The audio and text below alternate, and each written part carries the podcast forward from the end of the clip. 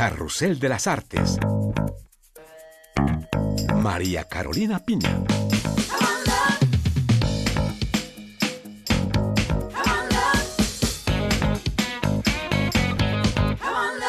Un saludo cordial desde Aviñón. Carrusel de las Artes se encuentra en la ciudad papal del sur de Francia para este número especial de nuestro programa dedicado al Festival Internacional de Teatro. Las artes escénicas son reinas en Aviñón durante el concurrido Festival Internacional de Teatro. Hablaremos con su nuevo director, el dramaturgo portugués Tiago Rodríguez. En 2023 el festival celebra la lengua inglesa. Conoceremos a la compañía neoyorquina Elevator Repair Service, quienes trajeron una pieza sobre el racismo endémico en Estados Unidos y el sueño americano. Aviñón abre sus puertas a numerosos espectáculos de danza. Uno de ellos, Ocupación, habla de la tribu Guayú en la Guajira colombiana. Y daremos un salto al festival paralelo, el popular Festival Off, que presentó una pieza en español entre drama y comedia sobre la figura de Salvador Allende.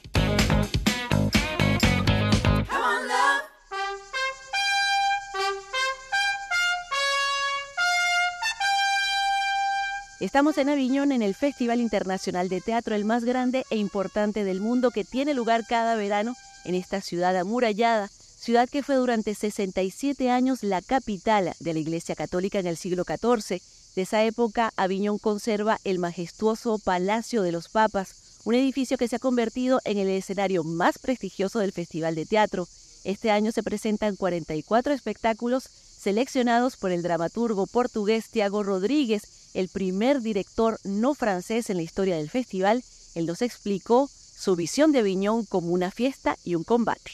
Es un combate por la libertad artística, uh, quiere decir un combate por la libertad de crear obras, de seguir la urgencia, los deseos de los artistas. Y para eso sirve el Festival de Aviñón y también un combate por el acceso democrático a un público, bueno, en gran cantidad, pero también en gran diversidad, para que sea realmente democrático a las obras que creen los artistas. Y afortunadamente, en los días que vivimos, en 2023, podemos todavía convertir esos dos combates en fiesta.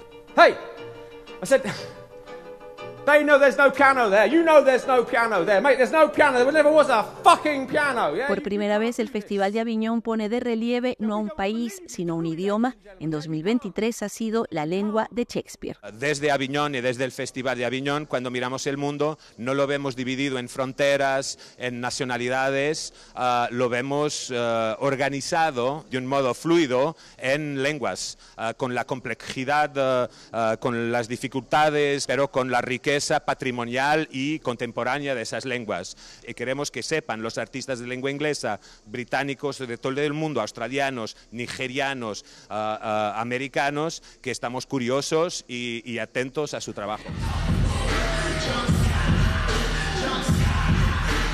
El Festival de Teatro se inauguró recordando el asesinato reciente de un adolescente de 17 años, Nael, a manos de la policía francesa. El Festival de Aviñón siempre fue un fórum en contacto con el mundo. Es un festival, es una fiesta de las artes de la escena, uh, pero eso no significa que una fiesta sea ciega a las injusticias del mundo, a los fenómenos del mundo. Al contrario, el código genético de este festival desde Jean Villard es que es una fiesta que habla del mundo, pero habla al mundo también. El arte nos habla de nuestras vidas y es un placer entonces hay que aceptar de una vez por todas que hay placer en combater con el arte.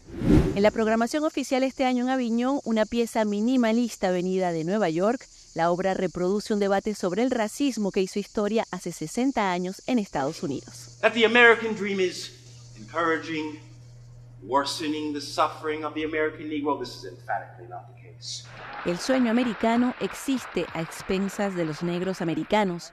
Esa fue la pregunta a la que debían responder dos intelectuales estadounidenses, el escritor afroamericano James Baldwin y el conservador William Buckley Jr. Los dos pensadores se enfrentaron en un debate de leyenda ante 700 estudiantes en 1965.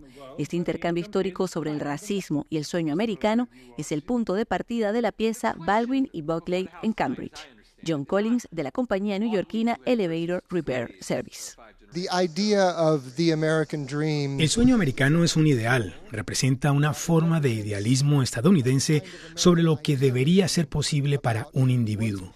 En Estados Unidos hablamos de eso todo el tiempo. Los políticos americanos siempre lo sacan a colación, pero la realidad es mucho más complicada. James Walding, más que cualquier otro, pudo explicar cuán lejos está la sociedad estadounidense de ese ideal y cuánto debe trabajar para lograr ese ideal que ella misma creó. Esta pieza, pero sobre todo el discurso de James Walding, deja muy claro hasta qué punto la historia estadounidense ha sido complicada e incluso oscura.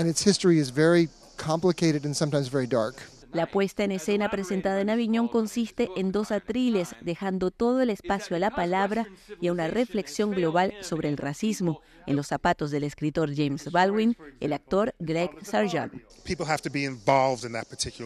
El racismo es un problema global del que tenemos que hablar, que tenemos que atacar y resolver.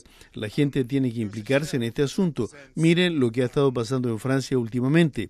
Esta es una pieza que muestra lo que sucede cuando no se le da una respuesta al racismo, los efectos que tiene y por qué cada individuo debe asumir su responsabilidad. Hemos traído este discurso a Francia con la esperanza de que lo oigan, de seguir la reflexión sobre el racismo para que encontremos una solución para todos.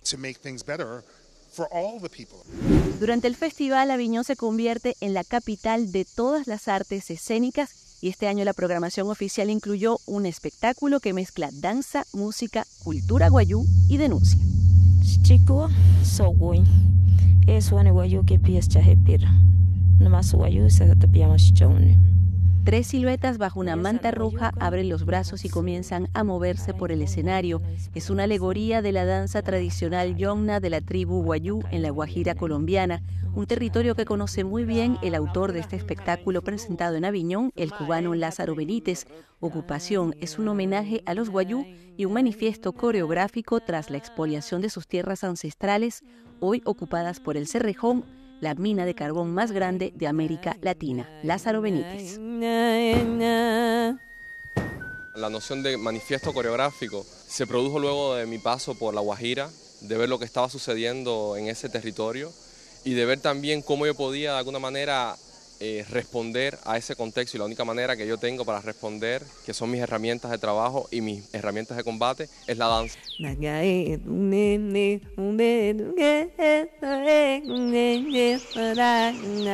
La cultura guay es una cultura matrilineal, particularmente cuando la joven adolescente termina su encierro y sale y hace esa danza para toda su comunidad y es una danza que también empieza acompañada por su abuela, su tía abuela, por las mujeres de su familia, justamente que tiene que intentar tumbar al hombre, derribarlo en esa danza intempestiva que puede ser la danza de la cabra, la danza de la abeja. Y es, para mí eso fue un, elemento muy fuerte, muy poético. Entonces yo empecé a, dialogar con esa danza y, empezar a encontrar códigos que me pudiesen también hacer pensar una contemporaneidad. En ocupación hay música y testimonios guayú sobre la presencia de Cerrejón en sus tierras. Los tres bailarines realizan un tejido de colores que luego es maculado con un polvo negro. Es muy bonito comprarse sacos guayú, es muy bonito comprar mm, eh, ciertos elementos de cierta cultura cuando vamos de, paseo turístico, es lindo tirarle fotos al desierto, pero ¿qué está pasando detrás de todo eso? Es eso lo que yo hago, aparecer tejiendo, tejiendo, construyendo un mapa, establecer esa cartografía que también son cartografías de pueblos que han ido, tenido que desplazarse. Y de un día a otro tienes una barrera que te dice prohibido entrar, zona privada, un territorio que le pertenece a ellos. La danza que yo he producido y la danza con la que yo me movilizo es esa danza que está relacionada con el contexto social. Aviñón también acoge una manifestación paralela y masiva dedicada a las artes escénicas, el que llaman el Festival Off, que reúne cerca de 1.500 espectáculos. Allí pudimos ver una pieza chilena dedicada a Salvador Allende. El derecho de vivir, poeta Allende es el título y tema central de esta propuesta teatral con derroche de recursos. La pieza rompe con la cronología a partir de la campaña de Allende, pasando revista a los protagonistas de la historia chilena. Aquí se pasa del llanto a la comedia, de lo real a lo absurdo, bajo 12 lámparas que recuerdan los centros de tortura de la dictadura militar. Jessica Walker es la directora de esta puesta en escena. Realmente contentos de poder traer Allende a Aviñón. Queríamos homenajearlo, ¿no? Y, también para mí, siendo chilena, es también un gran homenaje a mi abuela. Mi abuela que era allendista hasta las patas y toda mi familia materna, paterna y todas las familias de tanto detenido desaparecido y de tanta masacre que hubo, ¿no? Entonces, es verdad que es un homenaje a Salvador y todo lo que representa Salvador para nosotros, pero es verdad que es un gran homenaje para todas las familias. El pueblo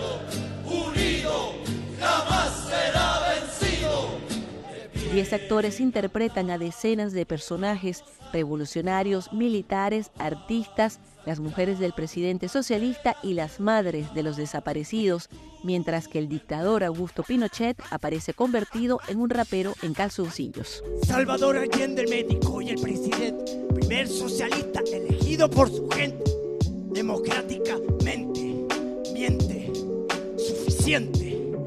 Chile necesita presidente que no pase flojeando y tenga el control de su gente. Cuatro elecciones para llegar al poder. Llego yo en un solo día y lo hago desaparecer. Soy mago. Desaparezco persona, huevón. Sí. La figura de Allende central, pero, pero jugamos alrededor de la memoria. Entonces viene Pedro Lemebel, las yeguas del apocalipsis, Neruda, me era muy importante que apareciera, ¿no? Y también para mí cómo traer la imagen de Pinochet. Andaba buscando la manera de presentar un dictador. Y me encantó entrar por una cosa que no esperaba, con un rap, con una propuesta también del actor y un juego y buscando y, yendo juntos en el viaje. Y entonces me pareció fantástico también traer eh, una forma tan fresca de presentar un dictador. La pieza recuerda, medio siglo después, que el golpe que cambió para siempre la historia de Chile sigue teniendo un impacto en la sociedad chilena. Yo tengo la sensación que es algo para la gente que lo vivimos, y mira que yo era chica, que se queda marcado, es una marca. Entonces, ni siquiera está en nuestro inconsciente, yo te diría que está en nuestro subconsciente. Por ejemplo, la muerte de mi amigo Roberto, cuando yo era pequeña, lo había olvidado. Entonces es como, yo te diría que eso, que el, que el tiempo va sanando, digamos, la herida, pero que, que, que si abrimos la compuerta del subconsciente, ahí está toda la información, ¿no? Toda la información. Queda, queda la cicatriz, sí, queda la cicatriz. Qué dichosas son las pulgas que se suben a tu cama. Aquí ponemos punto final a este programa especial que les presentamos desde Aviñón, la ciudad de los papas y del teatro. Muchísimas gracias por su sintonía y hasta la próxima. Au revoir.